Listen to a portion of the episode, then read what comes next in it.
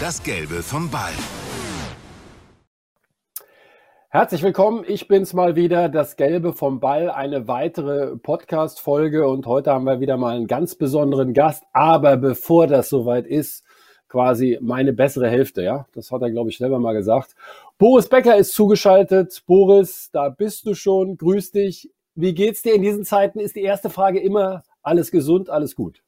Ja, das hat man ja früher so äh, nebensächlich fast gefragt als Floskel, aber das hat sich ja alles gewaltig verändert seit Corona. Ja, mir geht's gut, ich bin gesund und freue mich auf äh, unseren spannenden Gast heute und auch schön, dich wiederzusehen, Matthias.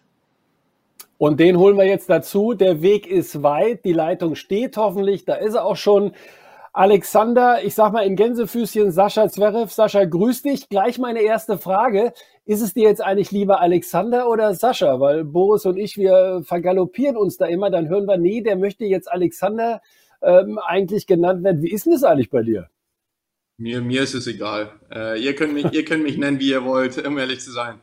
Ähm, ja, aber gut, Sascha ist halt dieser Kindername, Alexander ist halt, wenn du erwachsen bist, was bin ich jetzt? Ich bin so ungefähr dazwischen. Vielleicht, deswegen nennt mich, nennt mich, wie ihr wollt. Du bist jetzt in Melbourne, ähm, in der berühmten Bubble. Ähm, auch da die erste Frage, seid ihr alle gesund? Dein Bruder ist ja, glaube ich, da. Wie ergeht's dir derzeit? Ja, uns geht's allen gut. Äh, wir sind alle gesund. Ich meine, es ist der letzte Tag von der Quarantäne, dann dürfen wir endlich raus. Aber diese Quarantänezeit, die war eigentlich gar nicht so schlimm, wie man, wie man gedacht hat. Ich meine, wir durften jeden Tag trainieren. Natürlich für die Leute, die es hart, hart getroffen hat, die halt die 14 Tage wirklich in Quarantäne sein mussten, das war nicht so einfach. Aber äh, mir geht's gut und äh, ja, ich freue mich jetzt auch auf den HP Cup erstmal. Letztes Jahr an Silvester waren wir noch zusammen, Sascha. Ich nenne dich weiter Sascha, das ist so bei mir auf den Lippen. Äh, wo warst du dieses Jahr, äh, Silvester, und seit wann bist du in Australien? Äh, ich war in Monaco mit allen zusammen, ah, okay. Äh, mit meiner ganzen Familie.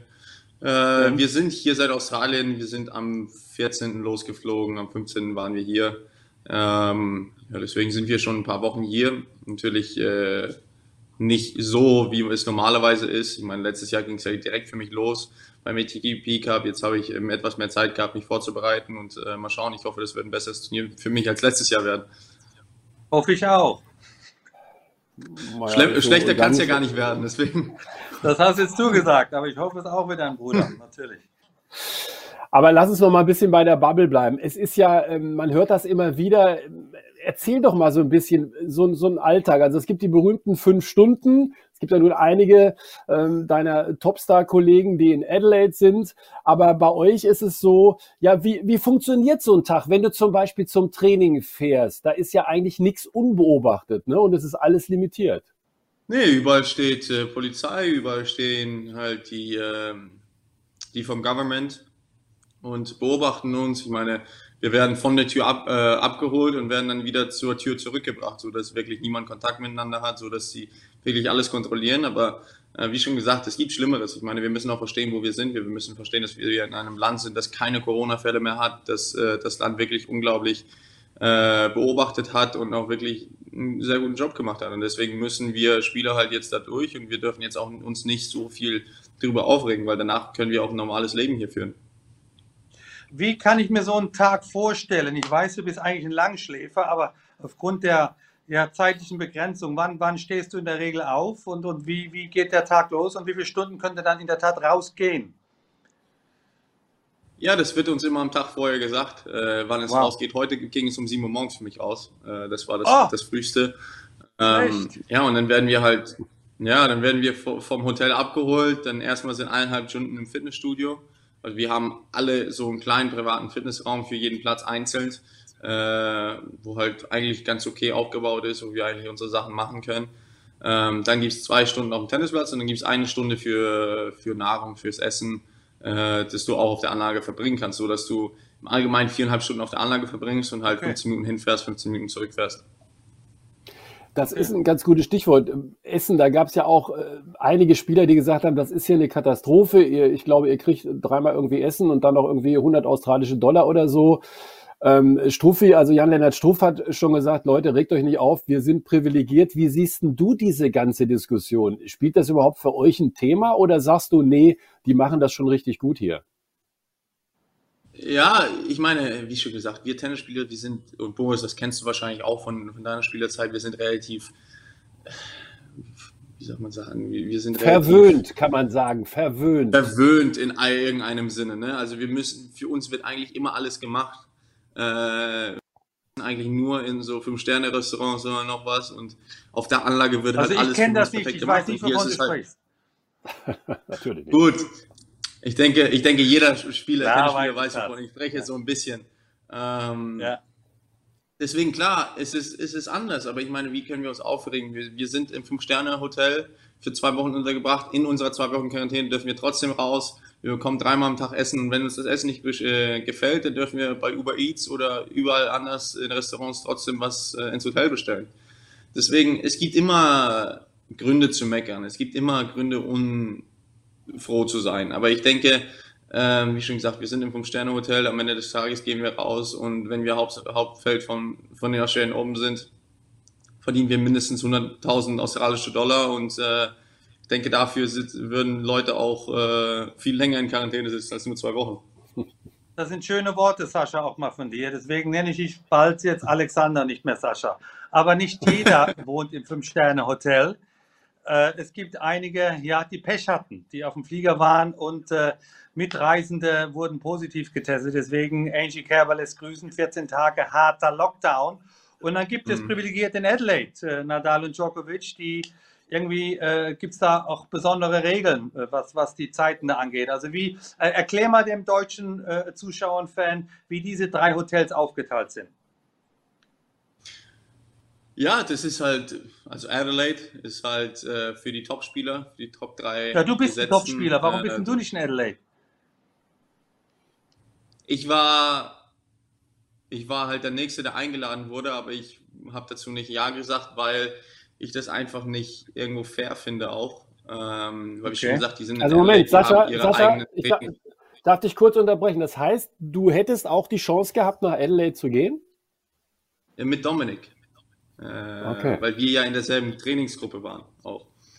Ähm, wurde es mir dann am Ende vorgeschlagen, als ich schon auf dem Weg nach Australien äh, war, aber das war mehr so, ob ich es möchte oder nicht, weil der Novak Nein gesagt hat und sowas. Also ich war nicht von Anfang an eingeladen. Äh, danach mhm. irgendwie hätte ich die Möglichkeit vielleicht gehabt.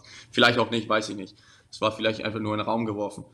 Ähm, ja, aber ich, ich habe dann gesagt, ich bin jetzt schon auf dem Weg nach Melbourne, keine Lust drauf, erstens. Und zweitens, äh, wie schon gesagt, die dürfen da halt, äh, die haben ihren eigenen Trainingsplatz, die haben ihre ganze eigene Trainingsanlage eigentlich. Äh, genau. Die dürfen dann auch fünf Stunden aus dem, aus, dem, aus dem Hotel raus, aber die dürfen halt fünf Stunden auf dem Platz verbringen, wenn die es wollen. Und den Gym haben sie im, ja. im eigenen Hotel. Das heißt, im Hotel wow. dürfen die, die die Gym-Einheiten machen, so wie sie es wollen und äh, dürfen halt viel mehr trainieren. Das ist, das ist ein bisschen unfair und denke ich, da, das ist das Einzige, wo vielleicht Australien so einen kleinen Fehler gemacht hat. Aber alles andere, mhm. ich meine, hier, ja, ich bin halt in der zweiten Kategorie, wo ich halt hier bin und trainieren darf. Das ist für mich ganz angenehm. Ich darf immer noch meine Sachen machen. Ich, natürlich nicht in derselben Menge. Ich meine, Boris, das kennst du von mir. Du, du warst mit mir schon oft unterwegs. Du weißt, wie viel ich trainiere. Da reichen mir halt die zwei Stunden am Tag eigentlich nicht. Ähm, Deutlich mehr wie zwei, gut, ich weiß, darf, ja. Ja, da darf ich, äh, ich darf aber trotzdem raus und ich darf trotzdem äh, so wenigstens Tennis spielen. Und dann ja. gibt es halt die, die Leute, die 14 Tage in Quarantäne sein müssen, die so ein Pech gehabt haben. Ähm, ja. Ich kann dazu auch nicht viel sagen, weil ne, ich muss die Australier ein bisschen verstehen.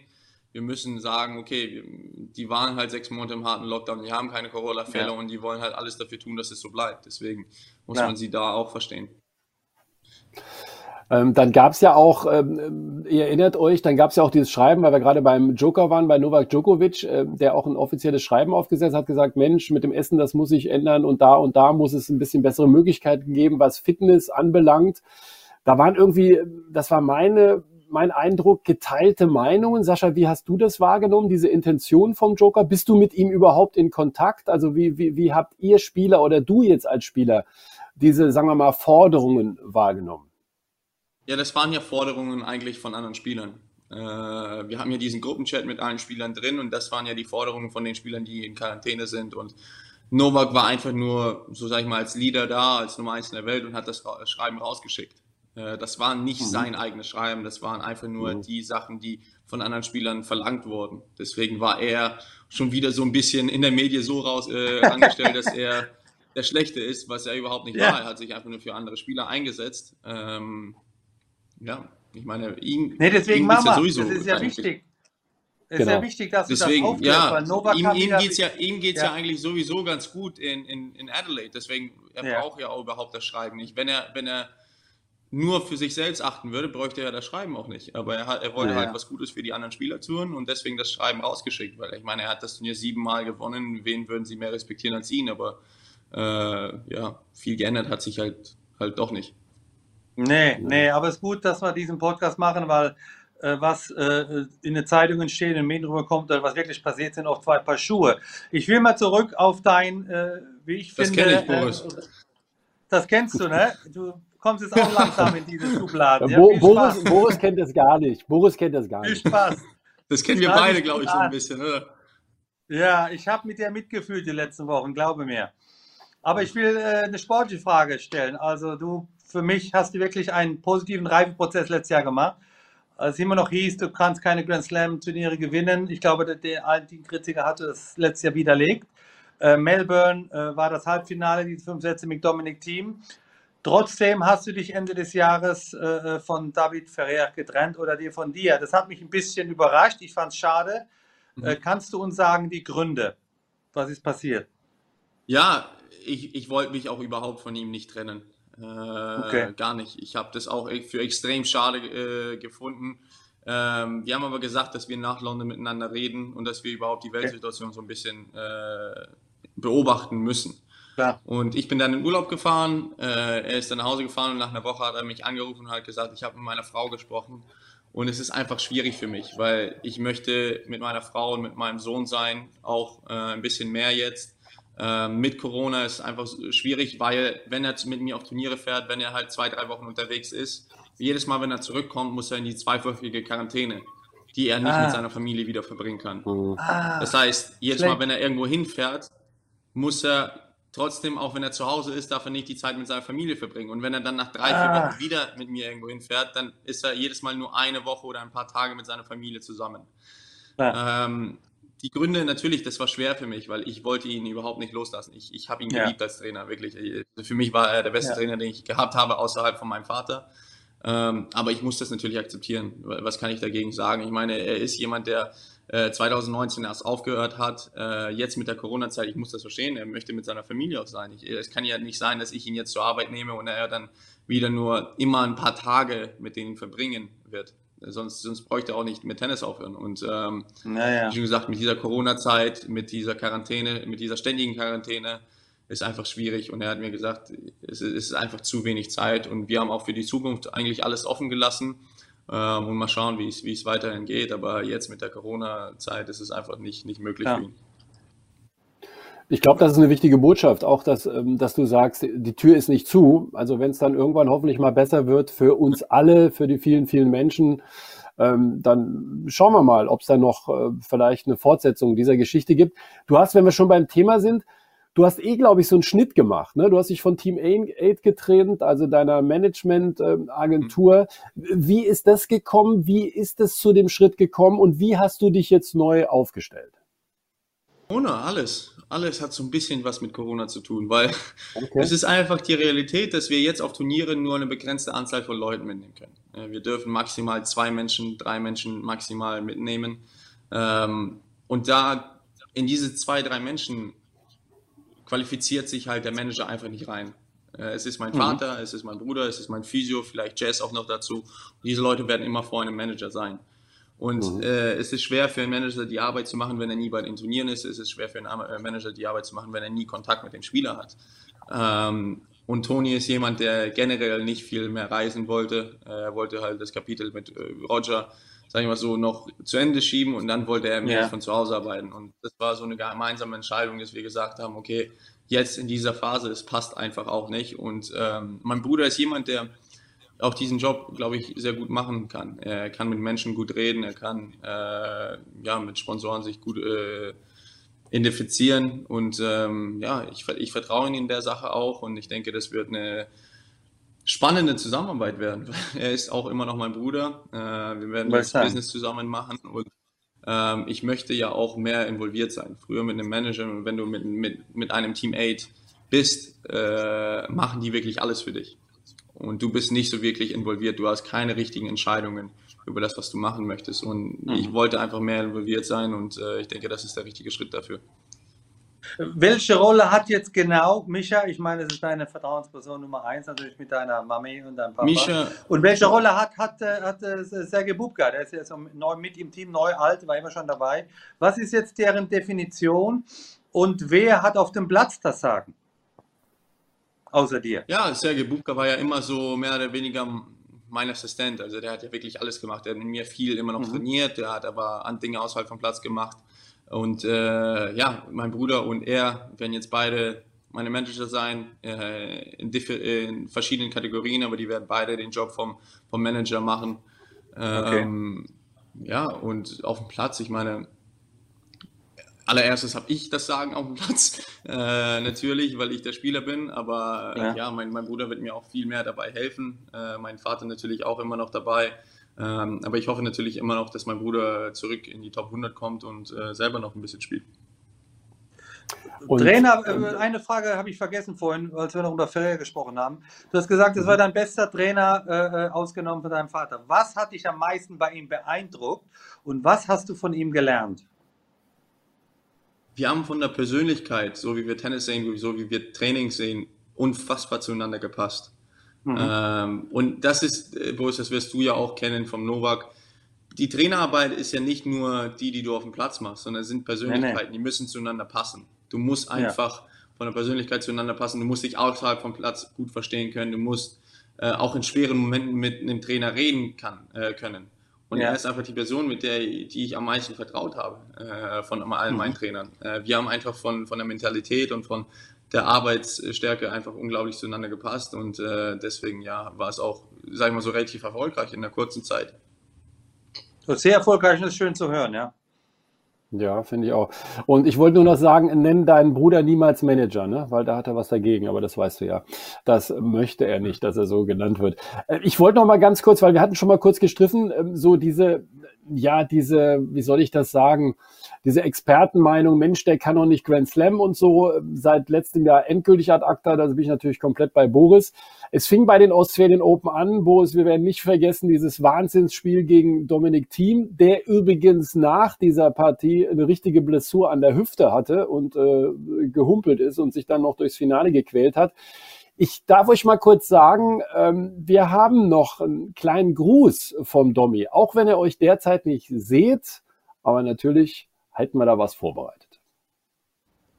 Hallo Sascha, ich hoffe, du überstehst die ganze schwierige Zeit gut und will sagen, dass du echt ein super Typ bist. Vermisst dich schon sehr, aber ich muss da auch bei der Gelegenheit loswerden, dass leider der schlechteste Stadtland-Flussspieler bist, den ich je in meinem Leben gesehen habe. Bis bald. So, äh, Boris und ich sagen nichts. Wir kennen das Spiel. Du erklärst. Ja, das bin ich wirklich. Also, wir, wir, wir spielen viele Spiele. Ich gewinne auch in den meisten Spielen, aber in Stadtland Fluss kannst du vergessen. Also, vor allem Flüsse oder irgendwie sowas. Oder die, die, nehmen, die nehmen dann irgendwelche Sportler aus Österreich, irgendwelche Skispringer, die ich halt nicht kenne oder noch was. Und kannst du, kannst du komplett vergessen. Aber wie kommt man denn da drauf? Also ich kann mir nicht vorstellen, dass irgendwelche Topstars überhaupt im Profisport, ich weiß es jetzt nicht, ich kenne jetzt nicht alle Sportler auf dieser Welt, Stadtland Fluss spielen. Aber wie kommt man bitte darauf, Stadtland Fluss zu spielen? Wir spielen ja nicht nur Stadtland Fluss, wir spielen alles. Das weiß ich, aber also überhaupt, alles, die, auf die Idee. Also ich weiß es ja, aber du weißt, was ich meine. Also Stadtland ja, Fluss, regnet, wenn ich jetzt regnet, 30 Spiele. drei Tage ja, es regnet ja. drei Tage durch in Barcelona, du sitzt im Restaurant, was machst du? Du gehst halt jedes einzelne Spiel auf der Welt durch. Und ja, und so ist es halt okay. dazu gekommen. Ich, ich, ich glaube, das ist sogar in Barcelona angefangen, damals in 2016 noch oder 15, 16. Da hat es so angefangen. Okay. Mal, also so, so, so, außer, so außergewöhnlich wie eure Freundschaft wirklich äh, außerhalb des Platzes ist, äh, sportlich gesehen hat er die, dir die zwei bittersten Niederlagen zugefügt. in Melbourne die fünf Sätzen, aber ich glaube besonders das Finale in New York und äh, außergewöhnlich eure Umarmung danach und wie ihr euch auseinandergesetzt habt. Also das, das kenne ich so nicht. Äh, wie oft hast du an das Finale US Open gedacht, an den äh, 5-3-30-0 Aufschlag? Ja, aber 5-3-0-30 war es ja. Ich habe ja nicht 5-3-30, sorry, sorry, sorry, sorry. Also ja, relativ oft nachgedacht. Ja, jeden Tag immer noch. Ich meine, ich bin der wow. erste Tennisspieler seit 75 Jahren oder noch was, der im Grand Slam-Finale nach 2000 Sätzen, äh, Sätzen Führung verloren hat. Äh, das muss man ja. ganz klar sagen. Da, daran denke ich immer noch. Äh, das ist nicht aus meinem Kopf und das wird auch nicht mehr aus meinem Kopf gehen, bis ich einen Grand Slam gewonnen habe. Und, aber ich habe mein Leben komplett umgekrempelt. Ich habe äh, alles jetzt so aufgestellt, dass ich erfolgreich sein kann ähm, bei, bei den großen Turnieren, bei den Grand Slams, weil ich, ich war so nah dran. Ich war zwei Punkte davon entfernt. Ja, ja. Äh, ich war zwei Punkte davon entfernt, mehrmals. Ich meine, ich kann mich noch ja. sehr gut an den Punkt erinnern, 5-4, 30 Beide im fünften Satz. Äh, er spielt eine Vorhand mit 800 Kilometer pro Stunde auf die Linie. Wenn die ausgeht, habe ich Matchball, wer weiß, was passiert. So. Longline, ne? Deswegen, Longline. Ja, Longline. Deswegen, äh, es gibt viele solche Momente, in die ich denke, dann dachte ich mir, fuck, wenn ich das gemacht hätte oder das gemacht hätte, wäre es vielleicht anders gegangen. Aber wenn des Tages, ich habe es nicht mhm. gewonnen. Ich habe das Finale nicht gewonnen. Mhm. Ich muss äh, besser sein nächstes Mal. Deswegen diese ganze Kritik, die gesagt wurde, ja, bei den Grand Slams, er ist nicht bereit dafür, einen Grand Slam zu gewinnen. Ja, ich habe auch keinen Grand Slam noch gewonnen. Ich war so kurz nah dran. Mhm. Ich war wahrscheinlich, wer war näher dran, seinen ersten Grand Slam zu gewinnen als ich? In Tennisgeschichte. Ich glaube, nicht viele. Ähm, deswegen. Ja, mir fällt jetzt keiner ein. Also ich, ja, ja. und äh, aber ich weiß, dass die Australian Open in, in einer Woche beginnen und äh, da werde ich meine nächste Chance haben und äh, ich werde alles dafür tun, dass ich, dass ich auch dieses Grand Slam gewinne. Aber Michael Jordan hat schon gesagt, dass er aus seinen Niederlagen deutlich mehr gelernt hat wie aus seinen Siegen. Und als ehemaliger Tennisspieler weiß ich, bis zu dem Zeitpunkt, wo man zurückgeht an, an den Ort des Geschehens, denkt man noch an das Spiel, an das Verlorene mhm. und äh, ist also bis an die Haarspitzen heiß und will diesen, diesen Moment wieder gut machen. Und das ist ein gutes Zeichen, darf ich mir mal sagen, dass du so eine Einstellung genommen hast und das daraus genommen hast. Mhm. Und was man ja auch sagen muss, Boris, wir haben das ja auch schon lobend erwähnt. Also erstmal war für uns ja diese Geste, die ihr nach dem Match hattet, wo ihr euer kleines, ich nenne es immer Schnick, Schnack, Schnuck, aber das war es ja noch, noch macht. Und dann hast du, glaube ich, auch mhm. noch in der Nacht, hat Domi äh, mir erzählt, hast du ihm dann noch eine SMS und von wegen, Mensch, du hast es verdient. Das sind ja Dinge, Boris, äh, meine, du als äh, ehemaliger Topspieler und als einer, der Tennis lebt. Also das ist ja schon etwas ganz Besonderes kann man sagen. Ne? Auch in dieser Nachverarbeitung, finde ich unfassbar ungewöhnlich.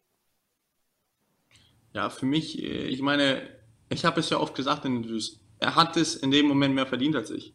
Er hat mehr dafür gemacht, er hat über die, die Jahre davor hat er besser gespielt als ich, er hat, ähm, war schon in Grand Slams Finals davor, er war professioneller vielleicht mit manchen Sachen als ich. Und deswegen habe ich es auch gesagt, ja, so bitter wie es ist, aber für mich ist es okay, dass ich verloren habe weil ich habe gegen einen Gegner verloren, der es einfach mehr verdient hat in dem Moment, äh, diesen Grand Slam zu gewinnen. Klar, hätte ich das Match mir gewünscht zu gewinnen, ja, natürlich. Ich meine, wie nah kann man noch dran sein? Aber ähm, er hat es einfach äh, in dem Moment mehr verdient als ich. Er ist immer noch ein guter Freund von mir. Er, kann man auch, wenn man solche Matches spielt, sein. Deswegen, ähm, ja, ich habe ihm eine, eine Sprache, glaube ich, von drei oder vier Minuten nochmal geschickt. Äh, habe ihm gesagt, äh, genießt es. In der Nacht, ähm, in der Nacht noch. In der Nacht, ja, ja, in der Nacht. Ich wusste ja, dass er nicht schläft. Es ist ja keine Chance, dass er schläft. ähm, und ich habe natürlich auch nicht geschlafen, sag ich mal so. Ähm, ja, und ja, ich habe ihm alles Gute gewünscht und ich, ich freue mich auch schon auf das nächste Mal, dass wir spielen, weil diese Matches, die sind, die sind sensationell. Auf die, an die Matches werden sich alle noch erinnern. Ähm, und das sind die Matches, die wir einfach von der Jugend auf äh, träumen zu spielen. Natürlich mit einem anderen Ende irgendwann mal, hoffe ich, aber trotzdem. Aber das ist ja. wirklich ungewöhnlich. Mal, wenn ich mir überlege, ich hätte mit Stefan Edberg, und das ist wirklich ein feiner ja. Kerl, äh, hätte ich niemals so ein Verhältnis aufbauen können. Wir waren wirklich immer Rivalen mit Respekt, aber immer Rivalen. Oder stell dir mal vor, McEnroe, Landell, Connors. Unmöglich. Agassi, Sampras. Ähm, ist, ist das vielleicht etwas, was du verändern musst, weil, weil du bist auch eng befreundet mit, mit deinem russischen Freund Rublev. Insofern äh, ist das nicht, also von außen betrachtet, ich finde es ungewöhnlich. Äh, ich spiele gerne oder lieber gegen Menschen, die ich nicht so mag als Menschen, die ich, die ich also als Freunde bezeichne. Ist das etwas, was du vielleicht noch verändern musst oder sagst du, nee, da ist mir die Freundschaft wichtiger? Das hängt von der Persönlichkeit ab. Äh, es hat ja nichts mit der Freundschaft wichtiger oder nicht zu tun. Es ist einfach nur, ich, ich finde es kein Problem, mit jemandem guten Kontakt befreundet zu sein und trotzdem Grand Slams Final zu spielen. Ich finde es trotzdem eigentlich schon schöner. Warum sollte man nicht mit mhm. seinem Kumpel oder mit seinem Freund solche Momente teilen? Ähm, das heißt ja nicht, ich meine, man hat es ja in den News Open Finale gesehen, wir geben uns trotzdem nichts. Wir gehen raus und versuchen gegeneinander ja, ja. uns komplett zu zerstören. Äh, was auch normal ist, aber mhm. das heißt ja nicht, dass man nach einem Menschen nicht sagen kann, hey, du hast es dir verdient. Äh, man muss ja, man muss ja nicht, man muss ja nicht ein Arschloch sein. Und es nee, ist ja dann ist auch ungewöhnlich. Nicht... Ich will das betonen, weil das ist also ja. very sportsmanlike, würde der Engländer sagen. Und ähm, ich kann euch sagen, so in den Zeiten Emerson und so, äh, Boris, dir sagen die Namen was, ich glaube Sascha auch. Also Emerson und Newcomb und so, die sind teilweise vor großen Grand Slam Finals zusammen frühstücken gegangen, haben trainiert und haben dann abends nach dem Match gefeiert. Also wenn es dann so weit ist, da müssen wir uns vielleicht Gedanken machen. Aber ich finde es trotzdem, es ist eine äh, es ist eine tolle Geschichte, die hoffentlich auch weitergeht, eure Freundschaft, die ja schon seit vielen, vielen Jahren ist. Lass uns das Jahr 2020 vielleicht kurz noch abschließen. Äh, mir fällt nur ein, so, du hast gerade gesagt, so auch lernen aus, aus Niederlagen, aus Fehlern.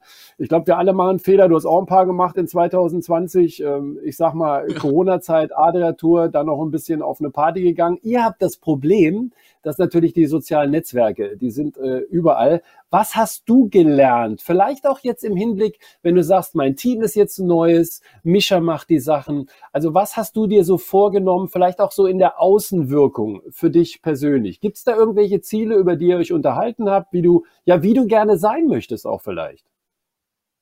Ja, 2021 ist für mich einfach ein Jahr, wo ich auch Menschen helfen möchte. Ähm, ich möchte generell in dieser Corona-Zeit anderen Menschen helfen. Ich möchte äh, irgendwo vielleicht meine eigene Stiftung bilden, an der ich gerade arbeite mit Misha auch. Das ist auch ein Thema, wo ich Misha sehr involviert äh, haben wollte. Das ist noch so ein kleines Geheimnis, um was sich die Stiftung handelt. Aber mhm. ähm, es ist einfach ein Jahr, wo ich auch verstanden habe, dass man, ja, gut, äh, diese ganzen Geschichten, die ich gehabt habe, ähm, die sind nicht schön gewesen, aber daraus muss man lernen und äh, daraus muss man einfach ein besserer Mensch werden. Und ich versuche das gerade zu machen. Ich versuche wirklich äh, aus einem Tennisspieler mehr als nur einen Tennisspieler zu machen. Ich denke, das ist extrem wichtig. Man schaut dir Roger an, schaut dir Novak an, die versuchen immer was, was Größeres äh, zu machen. Und ähm, ja, wie schon gesagt, ich, ich, ich hoffe einfach 2021 wird ein viel, viel positives, positiveres Jahr werden für mich, als es 2020 war. Auch dein Heimatland Deutschland soll eine größere Rolle spielen, habe ich gelesen oder gehört. Du willst Deutscher werden. Mhm. Wie kann ich das verstehen? Ja, man sagt es immer so, ich will Deutscher werden. Ich bin Deutsch. Also man kann ja nicht aus Deutsch noch Deutscher werden. Äh, aber Nein, aber in, also in, in, der Sache von in der Sache von einfach, äh, ich möchte, dass, dass deutsche Leute mich besser kennenlernen. Äh, ich war ja immer als international gesehen. Ich, ich meine, drei Sprachen äh, flüssig habe ich gesprochen. Ich habe immer die großen Interviews in Amerika, in England gemacht. Ich war in der Vogue, ich war mhm. in GQ, ich war äh, in New York Times öfter. Deswegen, ich möchte das so ein mhm. bisschen mehr aus, auf Deutschland beziehen. Weil am Ende des Tages, äh, wenn deutsche Leute, ich hoffe, dass deutsche Leute diejenigen sein werden, die um drei Uhr nachts äh, das Grand Slam Finale anschauen, die halt mhm. äh, mitfiebern, wenn ich die großen Match spiele. Weil Deutschland ist meine Heimat und das ist trotzdem das wichtigste Land in meinem Leben. Und ich möchte natürlich daraus, dass die Leute so ein bisschen das Gefühl haben, dass sie mich trotzdem so anfassen können. Und dass sie ein Gefühl mhm. von Alexander Zverev auch äh, miterleben können. Und äh, das ist für mich auch wichtig in 2021. Mhm. Ja, also äh, interessant. Als du das gerade gesagt hast, fiel mir ein, äh, der Kollege, der da bei uns jetzt äh, dabei sitzt, wenn ich an Hartford denke, Boris, ich war, glaube ich, damals im Trainingslager, wegen dir haben wir die ganze Nacht nicht gepennt. Das war, glaube ich, 6 Uhr morgens irgendwie. Ähm, also das ist schon einmalig. Oder wenn ihr an die Boxkämpfe denkt von Muhammad Ali, wo viele aufgestanden sind, das liegt dann auch an diesen Persönlichkeiten. Ich finde das ähm, sehr, sehr interessant, was du sagst, auch gerade diese Bindung. Was waren denn so für dich in deiner Jugend? Vielleicht kommen wir wieder mal so ein bisschen zu deiner Person. Also wer waren denn so deine Helden? Hattest du Sporthelden oder waren deine Eltern vielleicht deine Helden? Gibt es zum Beispiel von deinem Vater, gibt es Fotos oder Videos, wie er mal gespielt hat? Also wie bist du aufgewachsen? Weil Vorbilder braucht doch eigentlich jeder Jugendliche, egal ob es aus dem Sport kommt oder aus der Politik oder weiß nicht woher. Ja gut, mein, mein erstes Ziel war, ich wollte der Beste in meiner Familie sein. Okay. Damals hat schon angefangen. Äh, ja, aber natürlich Vorbilder hat jeder. Ich meine, ich habe wirklich meinen Vater nie auf Video spielen sehen. Das ist das Einzige, nie weil er ist gesehen? ja aus der Sowjetunion. Er ist aus der Sowjet Ja. Sowjetunion rausgefahren und äh, ja, alle seine Videos und noch was sind immer noch dort. Und ich habe sie nie, ich habe ihn nie spielen sehen. Deswegen, wenn ihr irgendein- irgendein Draht zu seinen Tennisvideos habt oder zu irgendwelchen Aufnahmen, bitte zu mir schicken. Ähm, Okay. Habe ich wirklich noch nie äh, gesehen, was für mich so ein bisschen traurig ist, weil er war ein unglaublicher Spieler. Ähm, ja, aber wie schon gesagt, ich hatte ja immer meinen Bruder, ich hatte meine Eltern, die mich äh, in der richtigen Bahn gehalten haben, aber natürlich auch andere. Roger Federer war für mich immer ein Idol. Äh, außerhalb vom Tennis, Dwayne Wade habe ich geliebt mein ganzes Leben lang. Basketballer. Solche Leute haben hat jeder Jugendliche, glaube ich. Mhm. Ja, also Ähm, äh, Dwayne Wade äh, äh, habe ich auch geliebt, äh, war ja auch lange in Miami. Äh, äh, mein mein ähm, Idol war immer äh, äh, Michael Jordan oder auch Muhammad Ali. Das waren so meine Sportler, die ich angehimmelt habe.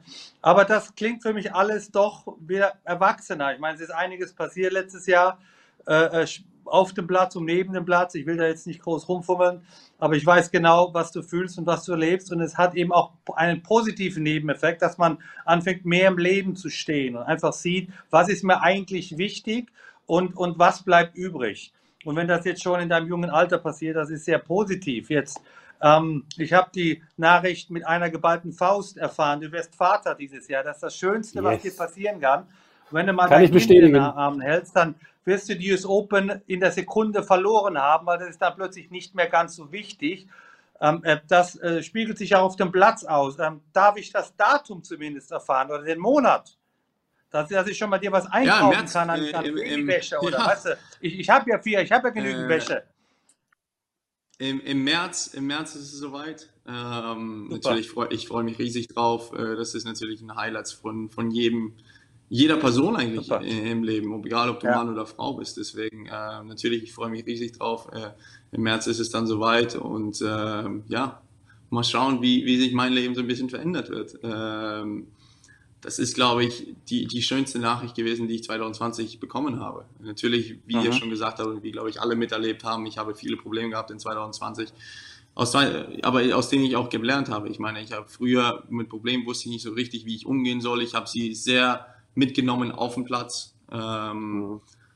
und jetzt ist es mehr so, okay, ich habe Probleme außerhalb vom Platz, aber ich kann mich abschalten, wenn ich auf dem Platz bin. Das habe ich gelernt, das musste ich lernen letztes Jahr, weil die Probleme und die Riesenprobleme, die ich gehabt habe, ähm, ja, musste ich einfach, musste ich einfach damit lernen, umzugehen. Ähm, und klar, diese, diese, diese Nachricht, dass ich Vater werde, natürlich, das wusste ich schon seit dem Sommer, das wusste ich auch, als ich die US Open gespielt habe. Das war ja keine Neuigkeit für mich, als es in der Presse Ja. gekommen ist oder Ja. noch was. Das wusste ich ja davor, davor schon. Ähm, deswegen, ja, die Resultate, denke ich, äh, kommen auch davon, dass ich mich auch darauf so ein bisschen freue. Und Sascha, dieses Aber wenn du da Lächeln, Fragen du, hast, ich finde es auch schön, dass du so ein tolles Verhältnis mit der Mutter deines Kindes hast. Ich habe sie auch kennengelernt, eine wunderbare Frau. Also wenn es da irgendwelche Fragen gibt, ich kenne mich bei dem Thema relativ gut aus. Ja. Ah, guck mal hier. Noch, noch ist es nicht da, deswegen. Ich, ich, Oh. ich, Ich sage nur, aber ich deine Nummer. schon mal die, an, wird, ja? die wird irgendwann klingeln. Okay, Boris gut. wollte jetzt nur fragen, Boris wollte nur fragen, weißt du, ob er ähm, blaue Wäsche äh, vorbereiten soll oder pinkfarben. Genau. Ne? Aber ich glaube, äh, das ist so ein kleines Geheimnis, ne? was ihr, was ihr noch bewahren wollt. Ja. Ich glaube, ihr Das wisst weiß es ich, aber natürlich das behalte beide. ich mich. Ja, So, ist ja, auch das, völlig das in, wir, in aber das Ordnung. Aber was wir dir beide sagen können, ich habe ähm, auch drei Kinder, die ganz gut geraten sind. Ähm, dieses Lächeln, was du eben hattest, als du darüber erzählt hast, über diese Vaterrolle, genau das wirst du nicht mehr rauskriegen aus dem Gesicht. Also das ähm, steht ja. mal ganz klar fest, deswegen bin ich da komplett bei Boris. Sag mal, hast du eigentlich schon eine Vorstellung, was bist du für ein Vater? Ich meine, du machst auch gerne Blödsinn, bist eigentlich ein ganz lockerer Vogel. Hast du vielleicht deinen, Boah, deinen, sagen wir mal, deinen eigenen Vater, der manchmal sehr, sehr streng wirkt auf dem Platz, den wir, äh, also wir sehen ihn immer in der Box, weißt du, der verzieht ja egal wie es steht, ob du Matchball hast oder 0-6 zurückliegst. Er sieht ja eigentlich immer gleich aus. Ähm, weil alle Kinder sagen, naja, also das von meinen Eltern will ich nicht übernehmen. Du wirst einige Dinge übernehmen, äh, glaub's uns, wir wissen das beide, ja, auch von deinen Eltern. Aber äh, kannst du dir das vorstellen, wie, wie du so in so einer Vaterrolle bist? Was, was, was möchtest du für ein Vater sein? Am Anfang wurde, war es schwierig für mich, klar. Ich meine, ja. es war äh, schon irgendwo eine Überraschung für mich und ich bin ja auch noch relativ jung, aber jetzt äh, ist es Realität. Ich, ich freue mich riesig drauf, wie schon gesagt. Äh, ich denke, ich werde jemand werden, der dem Kind wahrscheinlich mehr erlauben will als die Mutter. Mhm. ähm, deswegen, äh, ich glaube nicht, dass ich streng sein werde. Ich glaube, äh, dass das Kind so ein bisschen so, ja, von mir alles erlaubt wird.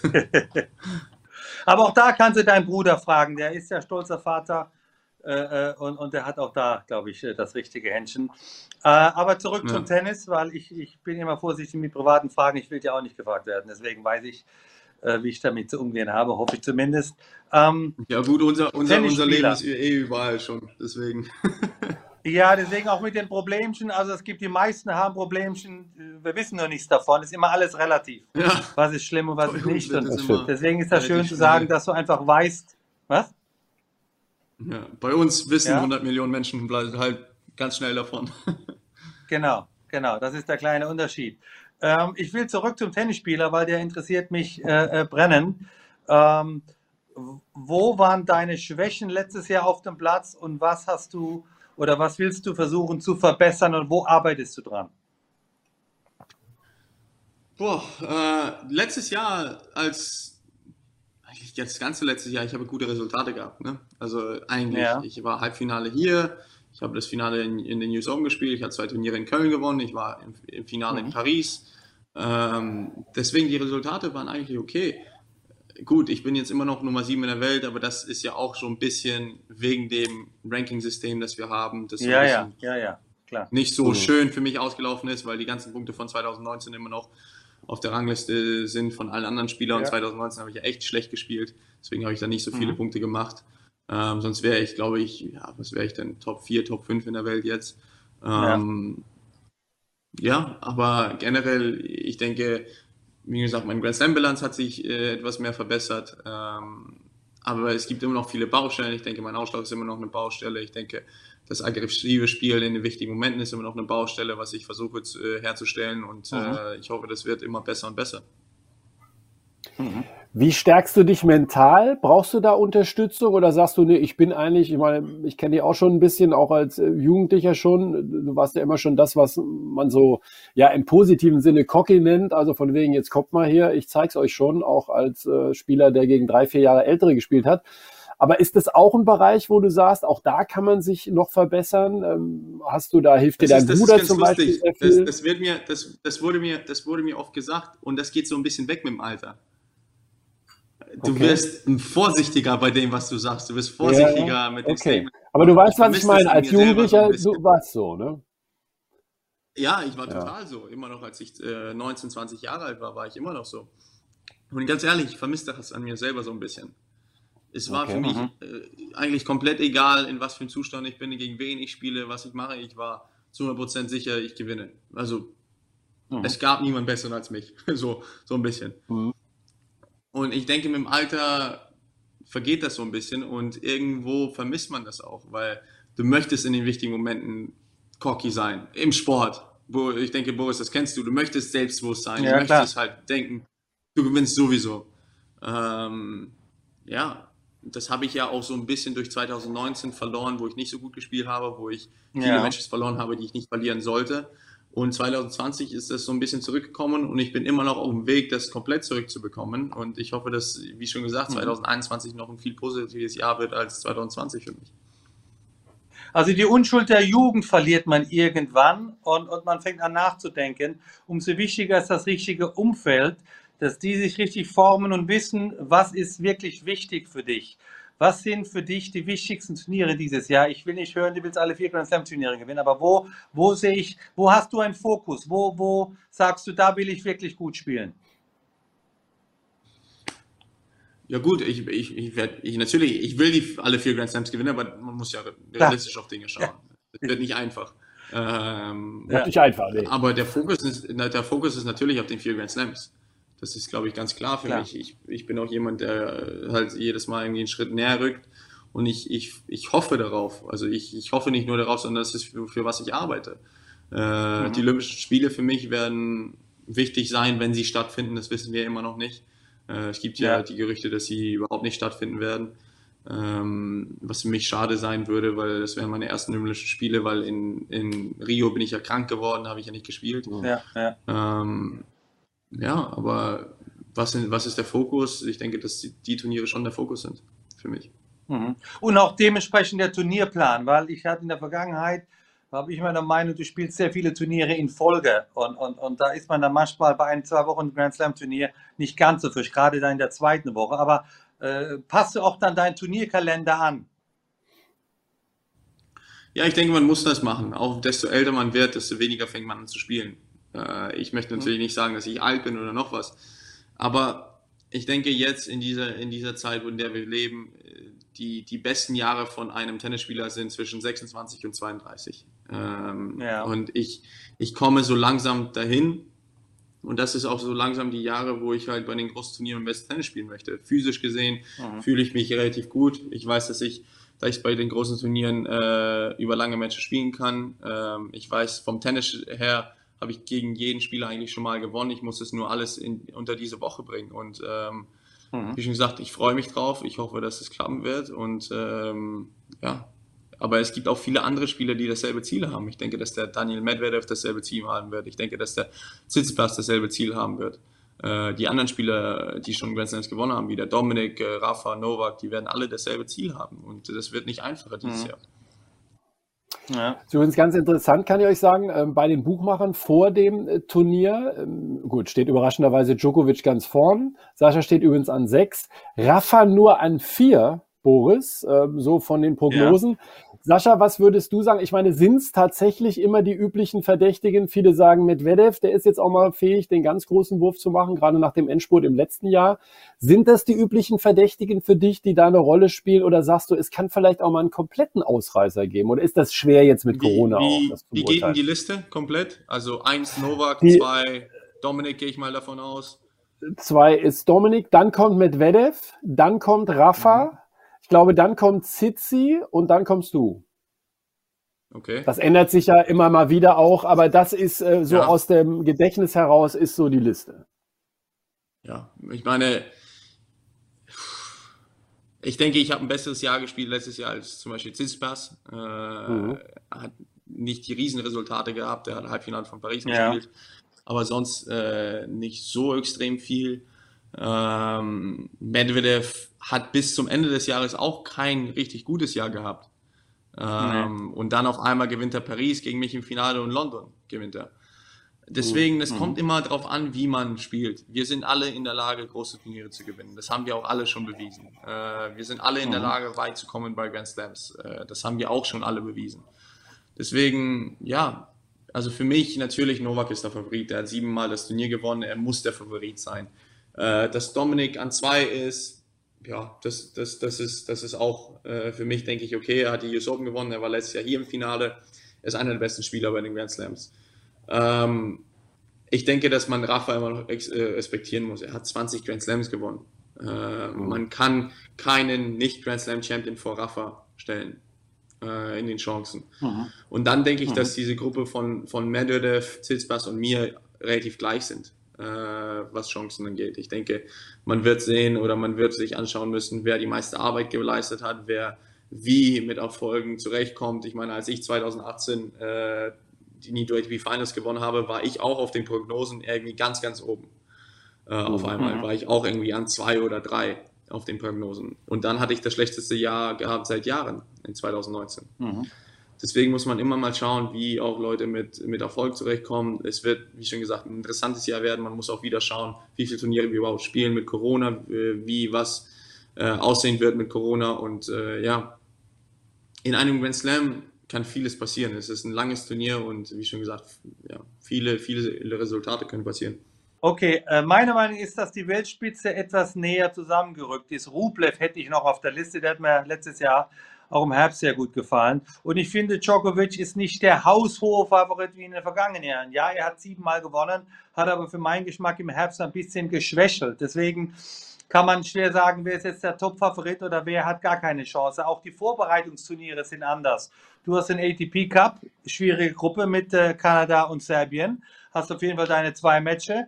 Äh, manche haben mehr, manche weniger. Dann gibt es unterschiedliche Quarantänenhotels. Also einige können gar nicht trainieren bis heute und müssen dann in einer Woche quasi das wettmachen, was, was, was, was du jetzt schon, jetzt schon trainiert hast. Also die Voraussetzungen sind anders. Deswegen finde ich, die Karten sind total neu gemischt, wenn, wenn das Turnier endlich losgeht. Ja, ich denke, dass, dass Novak, Rafa und Dominik doch irgendwo einen Vorteil haben werden. Okay. Die werden einfach mehr trainiert haben, die werden einfach mehr gespielt haben. Okay. Ähm, deswegen müssen wir mit, mit dieser Gruppe mit, mit äh, Medvedev, Tsitsipas und Rublev müssen wir gut in die Matches reinkommen. Wir müssen mehr okay. Matchpraxis bekommen und so weiter. Ähm, das Gute an der Männerseite von diesem Grand Slam ist, dass keine Topspieler in dieser Quarantäne waren. Das ist okay. das Gute. Das heißt, die Karten oben sind trotzdem relativ offener gelegt als bei der Frauenseite. Bei der Frauenseite sind mit Angelique Kerber und anderen Topstars trotzdem welche ja. in Quarantäne, die mhm. halt wirklich einen Nachteil haben werden und bei denen es nicht ja. einfach sein wird. Ähm, ja, aber wie schon gesagt, ich denke, die jungen Spieler werden besser. Ich denke, mhm. die, die Grand Slam Champion, die wir haben mit Djokovic und Nadal, die sind immer noch spielen ihr bestes Tennis, aber ich denke, wir wirken näher und es wird interessant. Ähm, mhm. Wie gesagt, man wird sehen, was 2021 für ein Jahr wird. Äh, du, du, kennst mich auch, Boris. Ich starte in das Jahr eigentlich nie so richtig gut. Deswegen muss ich auch dieses Jahr etwas schneller starten, als ich normalerweise starte. Ja. Und äh, ja, dann mal schauen, wie es dann aussieht. Mhm. Also sagen wir mal, mit den Australian Open bist du ja nun letztes Jahr ganz gut gestartet. Sag mal, ähm, ihr sagt ja immer alle, nee, Aberglaube ist nicht, aber sind so Dinge, die du dann auch wiederholst, wenn du bei einem Turnier erfolgreich spielst? Also Halbfinale war ja jetzt nicht so ganz daneben im vergangenen Jahr in Melbourne. Wie ist denn das bei dir so mit, äh, was weiß ich, Dinge, die sich dann wiederholen? Ist natürlich unter Corona vielleicht jetzt sowieso eine andere Zeit, aber hast du was, wo du dann auch dran festhältst? Ja, es ist, wie schon gesagt, es ist schwierig mit, mit Corona. Ne? Ähm, mhm. Ich bin im selben Hotel, wenn du das meinst, aber das ist man ja eigentlich immer bei den Turnieren. Ja. Man hat ja so seine eigenen Hotels, äh, wo man dann ist. Ähm, gut, ich habe eine komplett andere Mannschaft dabei. Ich bin hier mit Misha, mit Ledowski, mit dem ich äh, US Open Finale gespielt habe, mit meinem Vater natürlich auch und mit Hugo. Mhm. Äh, die meisten Menschen, ja. die letztes Jahr hier waren, sind nicht dabei. Ähm, deswegen weiß ich nicht, ob man sagen kann, okay, man hält irgendwie alles dasselbe oder man tut alles dasselbe, aber ähm, ich versuche einfach nur gut zu spielen. Ich versuche mich wohl auf dem Platz zu, fühl zu fühlen und das ist das Wichtigste, glaube ich.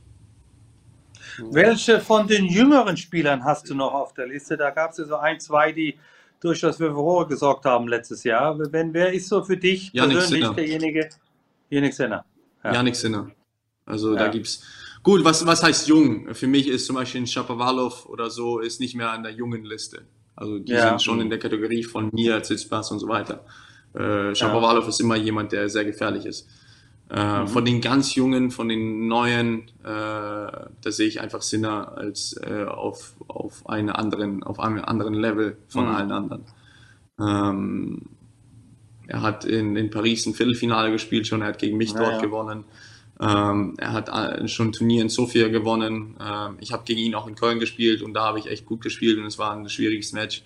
Deswegen, ähm, er ist jemand, der, denke ich, auch für sehr viel Unruhe sorgen kann. Mhm. Mhm. Mein lieber Boris, erlaubst du mir vielleicht, weil mir fällt gerade ein, wir haben eine Person noch vergessen, dass ich doch noch mal einen kleinen Schlenker mache in den etwas Bitte. privateren Bereich. Habe ich von dir die Erlaubnis? Ja, habe ich. Gut, ich, du, du schnickst. Wir haben ja gar nicht über die Mama gesprochen. Vielleicht die wichtigste. Der Sascha ist, das weißt du vielleicht, Boris, der ist nur Tennisspieler geworden, weil die Mama, als sie schwanger war mit ihm, hatte immer noch Mannschaftsspiele in Hamburg bestritten. Deswegen war klar, dass der Tennisspieler wird. So sieht's nämlich mal aus. Leute, lasst uns mal die Mütter ein bisschen hochhängen. Ich weiß, du hast mir das mal erzählt. Kochkünste sind unfassbar von ihr. Was bedeutet deine Mutter für dich? Wofür steht sie? Warum ist sie so wichtig? Die meisten sagen ja, Technik hast du von ihr, ja. In der Familie höre ich das auch immer wieder. Du hast diese Ausdauer und Technik von ihr. Ähm, erzähl doch da noch mal kurz vielleicht was über die Mama, die überhaupt keine Matches mehr live gucken kann. Du bist schuld. Ja. Ja, ich bin, ob ich schuld bin oder nicht, das ist immer so die Frage. ähm, ja, sie ist diejenige, die mir die, das Tennisspielen beigebracht hat. Äh, sie ist diejenige, die mir die Technik äh, hingestellt hat, so wie sie ist. Sie ist diejenige, die äh, mit mir in jungen äh, Alter viel gearbeitet hat, weil Misha mit meinem Vater unterwegs war und sie ist diejenige, die mir eigentlich Tennisspielen beigebracht hat. Und ohne sie würde ich, äh, wäre ich jetzt kein Tennisspieler. Das ist das, also das mit Sicherheit. Und mein, alle denken ja immer, dass mein Vater derjenige ist, der am meisten Einfluss auf meine Tenniskarriere gehabt hat. In meinen Augen Eben. hat den meisten Einfluss meine Mutter eigentlich gehabt. Mhm. Weil sie ist diejenige, die mir das Tennisspielen beigebracht hat. Weil das Tennisspiel beibringt, tut man im jungen Alter. Äh, dann, wenn du schon Profi bist oder wenn du schon ein guter Jugendlicher bist, dann trainierst du nur noch Tennis, dann trainierst du verschiedene Sachen.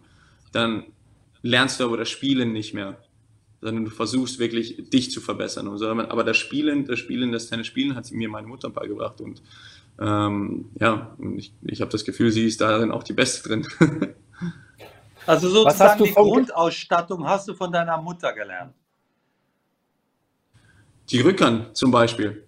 Okay. Äh, die Rückhand äh, ist komplett von meiner Mutter. Äh, okay. Sie, für sie der, wichtige Schlag, der wichtigste Schlag im Tennis ist immer die Rückhand. Weil das okay. ist der Schlag, wo du entweder am stabilsten bist oder am schwächsten bist. Und äh, ja, die Rückhand hat sie mir komplett beigebracht. Äh, den Aufschlag? zweiten Aufschlag wahrscheinlich auch, weil das, der, der war Katastrophe bei ihr immer. Ähm, okay. Ja. okay. Und sonst natürlich, ich meine, alles generell, die Vorhandtechnik, die Rückhandtechnik, so wie ich aufschlage, ja. das hat sie alles, äh, sag ich mal, so beigebracht. Oh wow, wusste ich nicht. Dein Vater hat mir mal erzählt, auch dieses Zähe. Sie war wohl eine unheimlich zähe Spielerin auch auf dem Platz, die unglaublich mhm. gefeitet mhm. hat und so. Das könnte eventuell sein, dass das auch das, ein bisschen abgefallen das kann, hat. Das kann man ja, das kann man nicht beibringen. Das kann man ja nicht beibringen. Das ist entweder im Blut drin oder nicht. Und ja, mhm. das ist im Blut drin, wegen ihr auch, aber äh, das hat man entweder oder das hat man nicht. Äh, das mhm. ist ja völlig egal, ob du Tennis spielst oder UNO spielst oder FIFA spielst oder noch was. Man muss immer gewinnen. So eine Person bin ich. Mhm.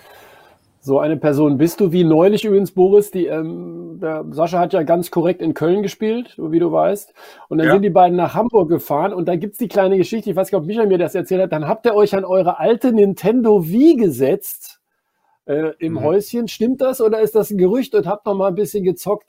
Was ist denn das mit euch beiden? Also ihr bettelt euch ja, wo es nur geht. Ne? Früher im Garten irgendwie, da im kleinen Tennisfeld. Aber ist die Geschichte wirklich wahr? Ja, es war Winter. Wir konnten kein Kleinfeldtennis mehr im Garten spielen. Es war zu kalt. Ähm, und wir haben uns an die Nintendo Wii gesetzt und haben Golf gezockt die ganze Nacht. Weil es war was, was wir äh, unsere ganzen Jugend gemacht haben. Deswegen, die Konsole habe ich immer noch im Kinderzimmer stehen und haben wir gedacht, okay, müssen wir ja nochmal ausprobieren. Ja, das sind äh, herrliche. Boris, hast du noch ja. was zum Thema Tennis? Oder so? Also ich, ich freue mich, dass endlich losgeht. Ich fand das äh, also wirklich ja. sehr aufgeräumt, was ich jetzt hier gehört habe von dir, Sascha. Nochmal Kompliment.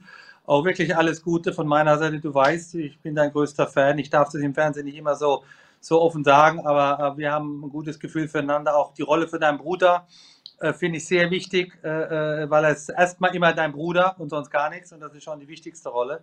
Und auch so, ich finde das schön, dieses Back to the Roots, dass die Familie wieder mehr im Mittelpunkt steht, weil am Ende des Liedes ist die Familie, was, es, was übrig bleibt. Ne? Der Rest kommt und geht, aber ja. jetzt bist du selbst bald Vater. Das ist, wenn das die Priorität ist, dann, dann wird das richtig gut laufen.